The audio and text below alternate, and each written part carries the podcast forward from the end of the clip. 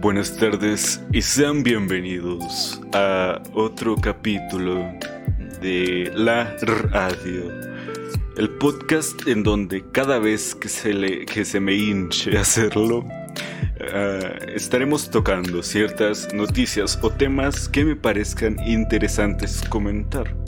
Una disculpa por no hacerlo periódicamente o teniendo un horario claro pero ya pronto arreglaré eso y veré cuál sería el horario más adecuado de hacer este programa y evidentemente subirlo a las plataformas. Recuerden que este lo pueden ver tanto en Twitch en vivo como en este preciso momento o en el canal Ersat Red o el canal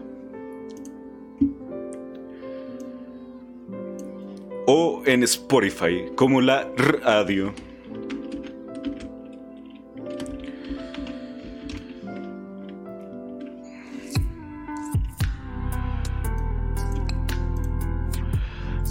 Oh, bueno, sin más preámbulos, vamos a comenzar este capítulo en el cual traigo tres temas, bueno, noticias o artículos como sea que se les pueda llamar a lo que traigo el día de hoy.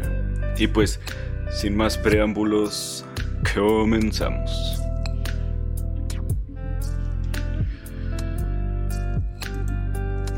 ¿Cómo están gente?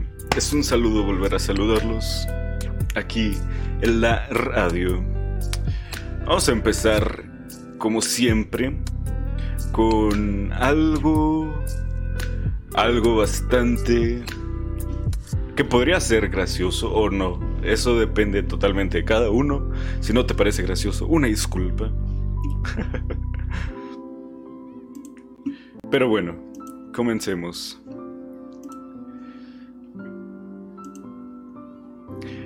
Imagínense que un día están felices. Buenas, Kaita. Bienvenido. Esto es la radio. Se va a subir. Saluda. Bueno, no se ve, pero pues es podcast. Eh, imaginen que están muy felices sentados en la sala.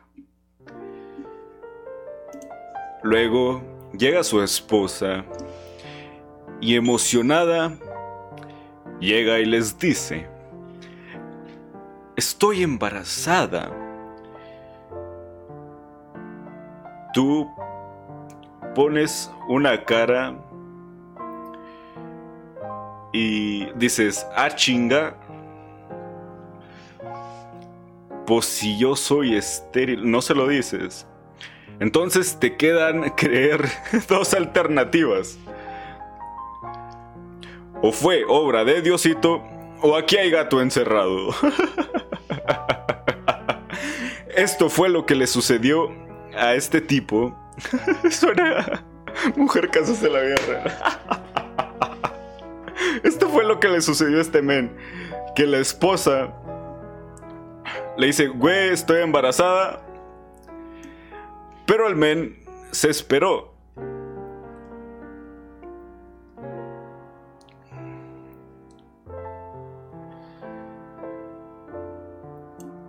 El men no se lo dijo directamente cuando le dijo la noticia. el men se esperó a pues a estar en, el baby shower del mismo bebé. Y le dijo, oye, morra, ¿qué pedo? Como que estás embarazada, soy estéril. Y dio a la luz la noticia, la clara infidelidad que hubo ahí. Así que ya saben, chicos, Cuando... Chéquense y no le crean... Eh, esas preguntas déjenlas para el stream normal. Este es un programa que se subirá a un podcast. Judas Leal. Esas no son preguntas para este podcast. Bueno, vamos a otro tema que este... el, primero... la primera nota que les di fue porque, aunque es un poco gracioso,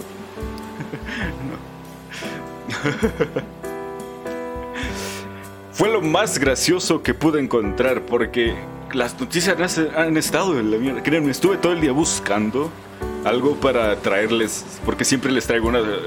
Busco traerles una noticia graciosa, pero hay puras noticias que no quiero tocar eh, aquí y a ningún lado, porque son muy crueles o temas muy delicados que saben las cosas que opino de ciertos temas, entonces no me quiero meter en pedos. Pero vamos a otra nota, que esta me parece muy, muy interesante. El titular de la nota dice así. La Vía Láctea... Eh, bueno, esperen.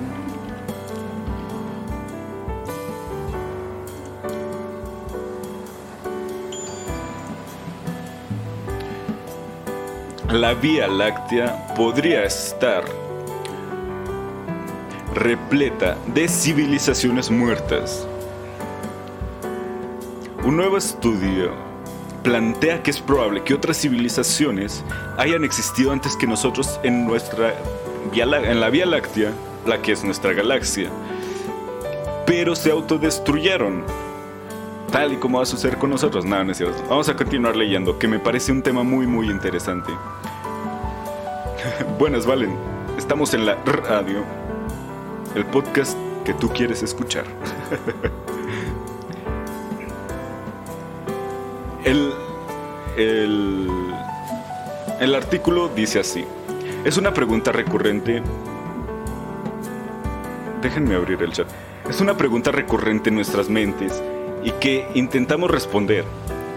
¿Hay otras formas de vida inteligentes en el universo, además de humanos, capaces de construir una civilización? Es una pregunta que, que obviamente es constante en, creo que cualquiera de nosotros le parece interesante y se la ha planteado.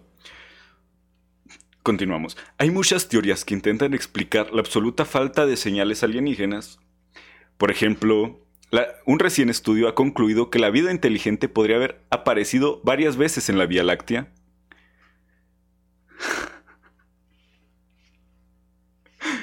Pero la gran mayoría de estas civilizaciones se habrían extinguido. Así como Ersat, si, fuera, si, fuera presidente, o sea, yo, se acabaría el mundo, ¿saben? Nada, no es cierto. Continuemos. Pero la gran mayoría de estas civilizaciones se habrían extinguido. Como Ersat, no, no, ok. Es decir, la mayoría de civilizaciones que una vez salpicaron la guía. Sí, se salpica. Eh, vivieron en la galaxia probablemente habrían acabado autodestruyéndose. Así como hay varias teorías que afirman que en la Tierra hubo varias civilizaciones antes que nosotros, pero terminaron por autodestruirse. El artículo sigue y dice, ¿somos tan únicos y especiales? La mayoría lo duda. Sí. Dado que hay innumerables estrellas en la Vía Láctea e innumerables galaxias en el universo. Debe haber otras civilizaciones por ahí, eso es evidente. Es bastante posible que no seamos los únicos a la deriva en la aterradora oscuridad del espacio exterior. Y después, no, es que realmente decía eso.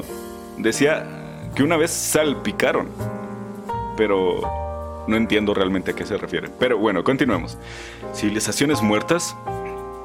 Para llegar a esta conclusión, un equipo de investigadores del Instituto de Tecnología de California, allá en los Estados Unidos, el Laboratorio de Propulsión de Chorro de la NASA y la Escuela Secundaria de Santiago utilizaron la astronomía y el modelo estadístico para tratar de calcular cuánta vida inteligente podría estar, haber estado existiendo en nuestra galaxia.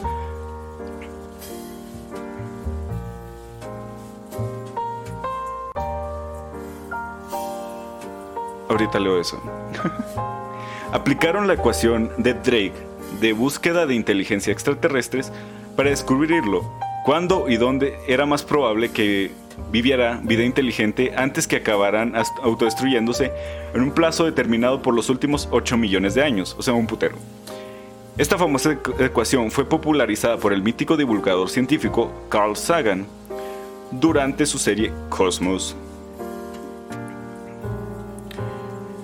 En el nuevo trabajo, los autores analizaron la serie de factores que se cree influyen en el desarrollo de la vida inteligente, como la prevalencia de estrellas similares al Sol, que alberguen planetas similares a la Tierra, la frecuencia de supernovas mortales emitiendo radiación, la probabilidad y el tiempo necesarios para que la vida inteligente evolucione si las condiciones son óptimas, y posible tendencia de las civilizaciones avanzadas a autodestruirse, que sabemos que es grande. Si bien ninguna evidencia sugiere explícitamente que la vida inteligente eventualmente se aniquilara a sí misma, no podemos excluir a priori la posibilidad de la autoaniquilación, exponen los científicos, ya que en, 1600, en 1961 Werner sugiere que el progreso de la ciencia y la tecnología conducirá inevitablemente a la destrucción completa y a la degradación biológica, similar a la propuesta de Sagan y Slobosky. No sé leer ese apellido. Esto está replanteando muchos estudios previos que argumentan que la autoaniquilación en humanos es altamente posible a través de varios escenarios que incluyen, entre otros, guerra, el cambio climático y el desarrollo de la biotecnología. A ver qué dice Judasia. Bro, es la teoría del gran filtro. Lo importante es si estamos delante o atrás del filtro. Eh, sí, en parte también. Déjenme... Ok, esta está bien. Un yacito suave para continuar. Los resultados. Los datos arrojaron que la prioridad... Hola, Lucky.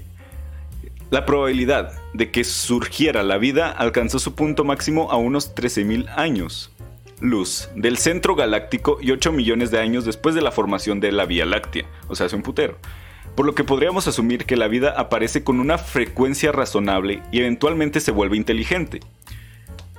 No como Valen, que no sabe leer. No, no es cierto. o yo, que no sé escribir. Nosotros estamos a unos 25 mil años luz del centro galáctico y la civilización humana surgió en la superficie del planeta hace unos 13.500 millones de años después de la formación de la Vía Láctea sí, me, me pongo pendejo cuando hay mucho. Cuando hay muchos números. Hay que tener en cuenta que nuestro Sol tampoco tiene nada especial. Es joven, de tamaño mediano y similar a miles de millones de estrellas en nuestra galaxia. También se cree que hay entre 100 y 400 millones 400 mil millones de planetas en la Vía Láctea, y teniendo en cuenta que al menos ha aparecido vida inteligente en uno de ellos, la Tierra, es razonable considerar que debería haber otro tipos de, otros tipos de vida inteligente en alguna parte del cosmos. Bien la vida, che. No me están dando el cargador. Ayuda, no. Para los que estén escuchando el podcast, recuerden que lo pueden eh, escuchar o ver, porque ahorita me están viendo en vivo en Twitch. Así, según los investigadores, la mayoría de las civilizaciones que han aparecido antes que nosotros probablemente se hayan aniquilado. Otras civilizaciones que todavía están activas en la galaxia es posible que sean muy jóvenes debido a la propensión de la vida inteligente a erradicarse Como podemos asumir la baja probabilidad de aniquilación, es posible que la vida inteligente en otras partes de las galaxias sea todavía demasiado inexperta para ser observada por nosotros. Tengo una pregunta. ¿Cuál, Valen? Por lo tanto, nuestros hallazgos pueden implicar que la vida inteligente puede ser común en la galaxia, pero aún es joven. Lo que respalda el, aspecto optimista para la práctica del SETI. Búsqueda de inteligencia extraterrestre. Concluyen. Pero, ¿con qué frecuencia se autodestruyen las civilizaciones? No sé, vamos a. Vamos a ver. Reintentando subir los ánimos.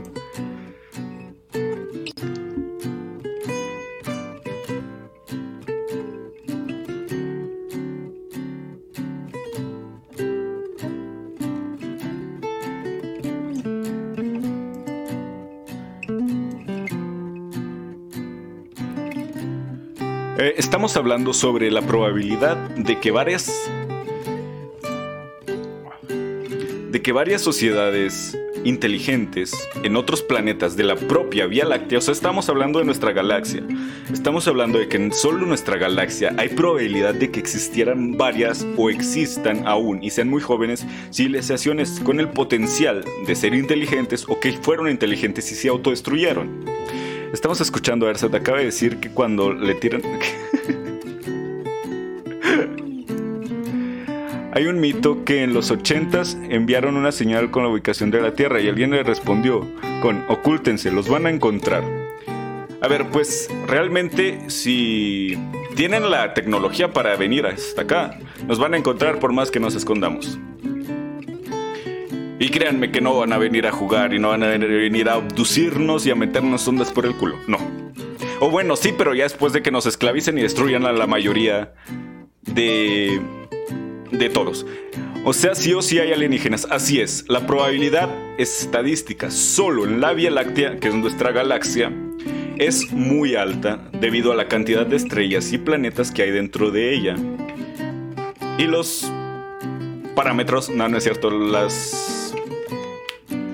Y pues los requisitos para que exista vida es muy probable que dentro de la, la extensión de la Vía Láctea Pero ¿cómo sabes? No. Mira, no es que sean superiores a nosotros. Quiere decir que si no los hemos visto, podría ser o porque ya se autodestruyeron y ya no existen, pero no quiere decir que no vuelvan a existir, porque pueden volver a existir, o que son muy jóvenes eh, tecnológicamente, o sea, que en teoría seríamos los hermanos mayores y me refiero a que si son superiores a nosotros, porque llegarían hasta aquí, o sea, viajarían por la Vía Láctea para llegar hasta aquí, serían muy superiores a nosotros y no y no vendrían a jugar, no vendrían a a pues a decir hola o no serían iti a casa, no, no, no, vendrían vendrían a jodernos, tal cual tal vez vendrían por, por recursos que ellos ya no tengan o necesiten.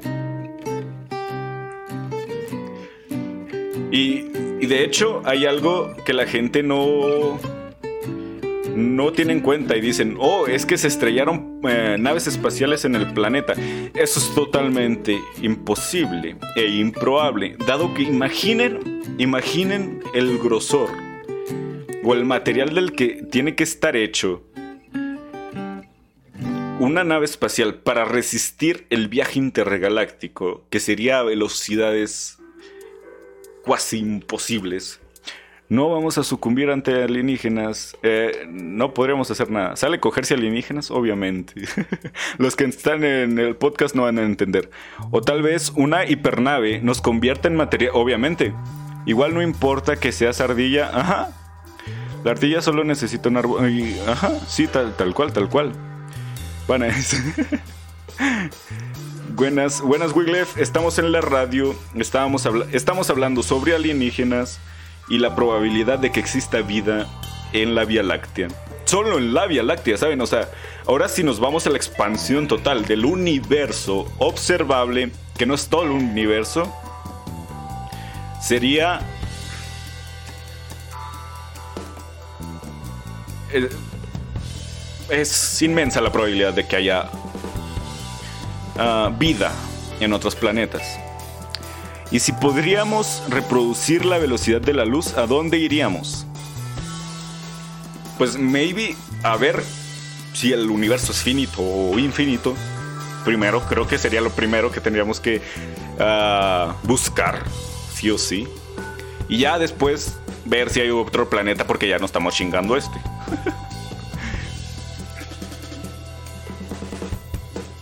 Los alienígenas sí existen, mi tío uno. hola.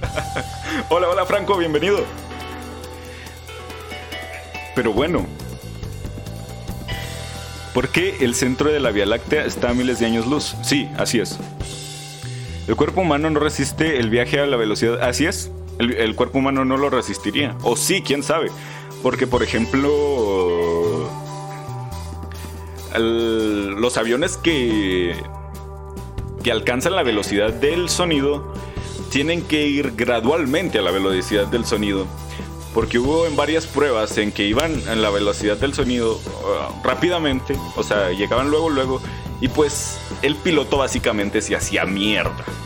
Entonces supongo que con la velocidad de la luz, pero es que ahí, ahí también, ahí también hay otro dilema, porque dice un físico que si viajamos a la velocidad de la luz, teóricamente ya seríamos luz. Entonces ahí está de si podemos o no. Ah, ondas gravitatorias y todas esas mamás.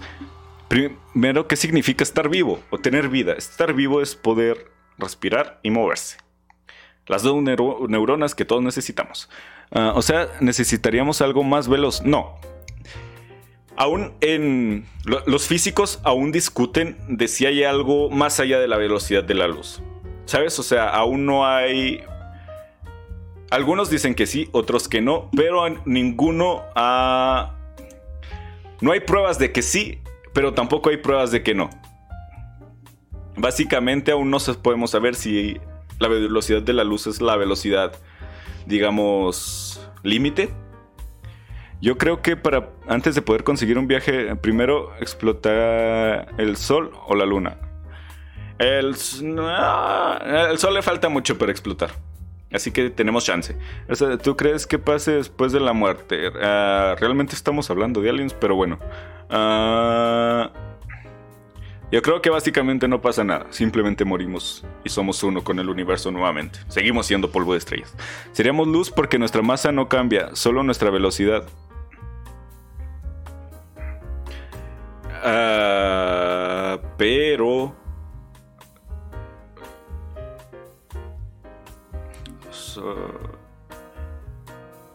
Pero supongo que tendría un... Lo que puede ser que reflectemos la luz cuando viajemos. Es que quién sabe, porque nunca nadie ha viajado a la velocidad de la luz. Y hasta. Y actualmente lo único que hemos visto que tenga la super. La, que tenga la velocidad de la luz sería una partícula. O sea, las. Las partículas a nivel atómico. No me acuerdo. Hace mucho que no hablo de ciencia. Ah, documentales donde recuerdo vidas pasadas. Ah, ah, sí, a nivel cuántico. Ándale, ándale, eso, eso, eso. Mm, Frank, ¿qué onda? Valen, qué rollo, todo bien. bueno, vamos con otra nota. Ya nos pusimos muy cósmicos y no estamos en domingo cósmico, aunque ahí dice cósmico. Les traigo otra otro artículo que ya no es sobre cosas que me dan risa. Bueno, no sé por qué me dio risa la primera nota que hablé. Pero bueno, esta es algo interesante y creo que es algo que a todos nos pasa. ¿No les pasa que se levantan y... No, no es cierto, no es cierto. Uf, pasa de hablar de cagarse a besos.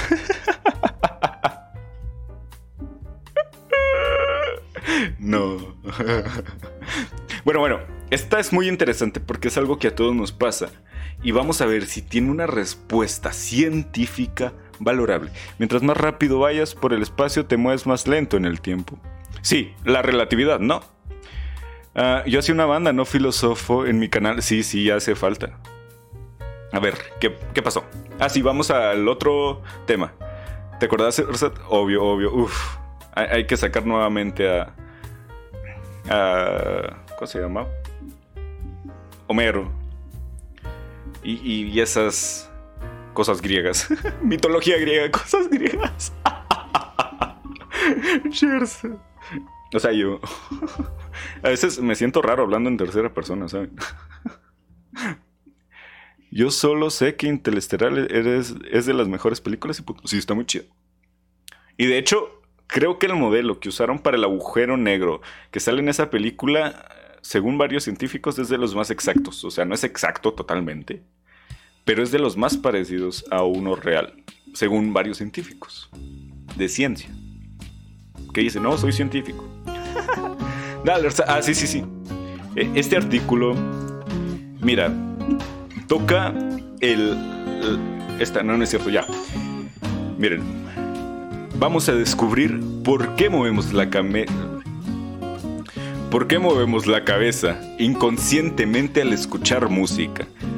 Es típica que estás que tú ni cuenta y ya te estás moviendo o estás moviendo el pie o algo. Vamos a ver lo que tiene este artículo para nosotros acerca de ese tema, que me parece muy interesante porque saben lo que me encanta la música. Entonces vamos a verlo. Dice, y leo, ¿alguna vez has estado en un bar o restaurante, sentado en la calle o en un salón, cuando Suena música y tú y otros empiezan a golpear el piso con el pie al ritmo de la música.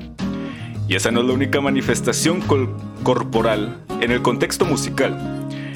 Están también el baile, el caminar rítmicamente, que eso, uff, el cabeceo o el zapateo y algunas otras reacciones. Como...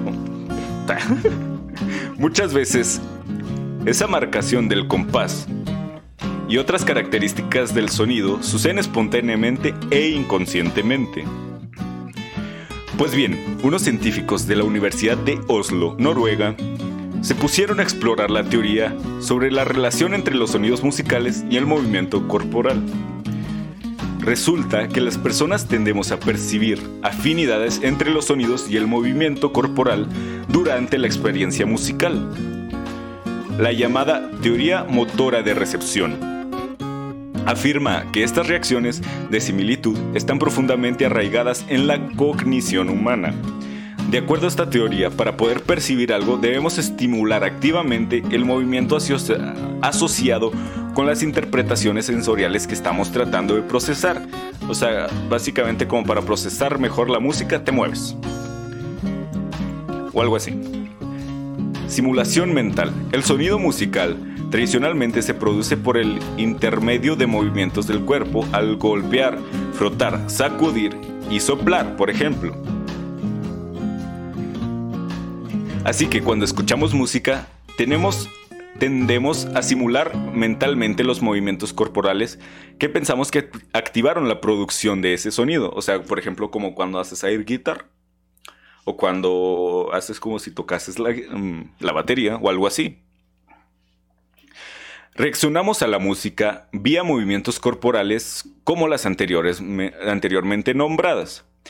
Por, por consecuente, nuestra experiencia de un sonido involucra una imagen mental de un movimiento corporal, lo que les estaba diciendo ahorita.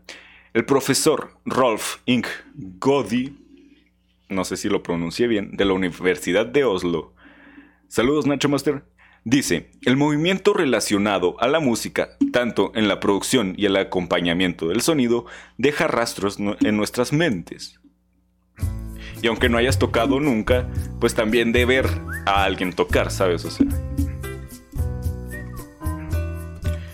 Podría interpretarse como un tipo de representación figurativa, una que está íntimamente vinculada a nuestras experiencias características del sonido musical, explicó Godi. me da risa su nombre. Notablemente, los escuchas imitan la producción física de la música haciendo una mímica de algún instrumento en particular en una pieza musical. Por ejemplo, como les estaba diciendo, el air guitar o el air drumming. Ahorita hablamos más sobre eso, me interesó mucho lo que dijiste. Es por eso. Mira, vamos, déjame tocar eso porque me agradó lo que dijiste. Dice Bollito para los que no estén aquí en Twitch.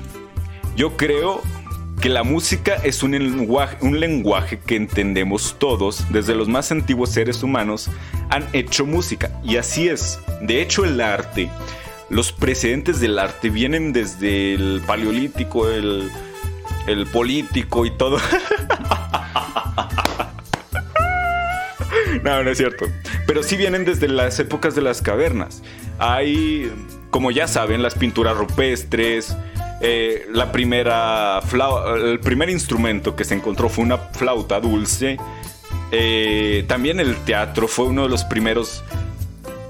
Eh, bueno, yo y mi maestra de teatro hemos discutido que ha sido uno de los primeros artes. Porque, por ejemplo, cuando no tienes lenguaje, ¿cómo le dices a alguien, a otro homínido, que ahí viene algo, pues lo mimificas, ¿sabes? Eh, no sé, mamut. Uh. Diablo, nana. Desde muy atrás. El que no mueve alguna. Eh, no siente el flow. Así es, así es. No hay humano que no pueda sentir la música. Si no, no eres humano. De aquí te quito la tarjeta de humano. y de hecho, la música tiene mucha relación con nosotros desde los sonidos. Porque si tú escuchas una voz grave, tú lo sientes abajo. Cuando hablas grave, sientes aquí el. Eh, la resonancia. Pero si hablas qué agudo, si lo sientes arriba, es muy extraño. Y así vengo del futuro mod. buenas, buenas, Javier Vallejos. O sea, cada sonido te hace. Ajá. Haces ruido con la boca para imitar un ruido que te involucran, que es esa palabra. Así es, así es, totalmente. Y como les digo, el, sonido se siente en todo el cuerpo. Ah, gracias, Lucky Twitch, por avisar. es, es, es muy genial la música. Continuemos con el artículo para ver qué más dice. Y luego seguimos hablando de, lo maravillosa que es la música. Tírate un Onichan, bro. Un sonido perrón. Onichan. Gracias. es por eso que frente a una pieza con mucha percusión, tal vez estemos golpeando el piso con el pie, como lo hace un baterista con el pedal del bombo. O toquemos la guitarra, el air guitar o la guitarra de aire durante un solo de guitarra eléctrica u hundemos los brazos suavemente con un recital de flauta. Uf, la flauta. Eh, ahorita no se pueden canjear los sonidos, gente. La idea básica aquí es que las imágenes de la producción de sonido y otros movimientos relacionados con el sonido se recrean ah, activamente durante la acción e imaginación de la música, comentó el profesor. Por esto, la noción de la teoría motora podría ser la base de las similitudes entre el sonido y el movimiento del cuerpo durante la experiencia musical, concluyó. En general, algunas características del sonido, como el ritmo y la textura, parecen estar fuertemente relacionadas al movimiento, mientras que otras, como la disonancia, tienen una relación sonido-movimiento más débil. Nos vemos, nos vemos, vale. Me cae re bien. Muchas gracias, Nacho Master. Éxitos. y ahí llegó el... ah. y ahí llegó el artículo entonces sí, básicamente lo que les está explicando. Eh, para entender mejor, intentar entender mejor una canción, o también para sacar el feeling, ¿sabes? Porque, o sea, ¿quién, putas no se mueve al escuchar música? Yo la escucho tantito ya me estoy moviendo. sí, este es un podcast que se subirá a Spotify, YouTube y creo que no más.